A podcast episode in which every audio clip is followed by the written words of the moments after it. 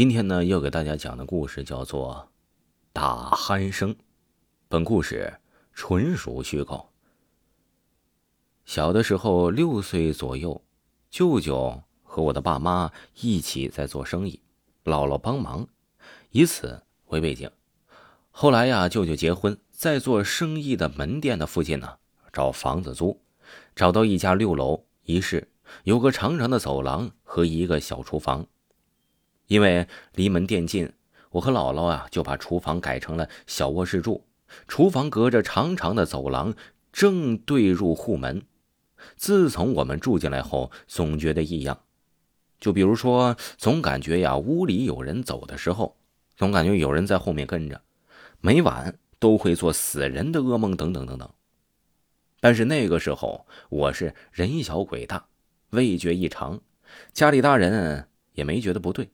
但是啊，因为生意忙，就没有深究。直到那天晚上，那晚姥姥面朝入户门的方向躺着，但是却迟迟不睡。后来睁眼想看看时间，忽然发现入户门上有一个站立的人影，披头散发，两手高举。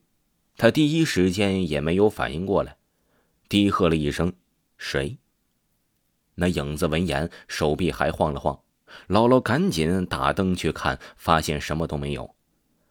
后来呀，也是越想越怕，第二天就和妈妈说了，心里啊也都泛起了膈应。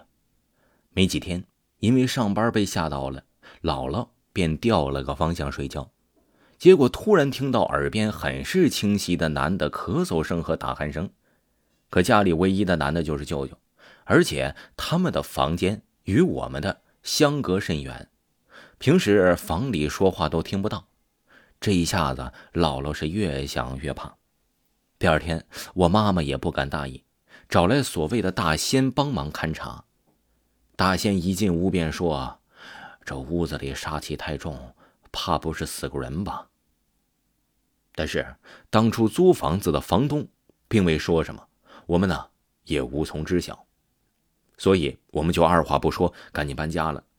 搬家那天出出进进，邻居闻声出来，倚着门框看我们折腾，看到了我们马上就要走，便问：“你们不知道他家的事吗？”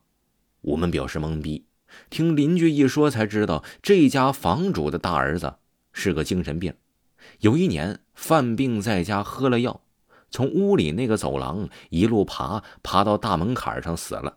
当时的姿势就是两臂伸到前方，披头散发，和姥姥那晚看到门子上的影子呀，其实是一致的。我是个无神论者，但是对鬼神之说，我是非常的感兴趣，而且非常的刺激。加上小的时候有现在的这个经历，更是有图有真相，这种未知感想想就刺激啊！听众朋友，本集播讲完毕。感谢您的收听。如果各位听友没有听过维华的专辑，那维华呢就建议您听一下维华的民间鬼故事。维华讲民间鬼故事啊，绝对的精彩，非常的刺激。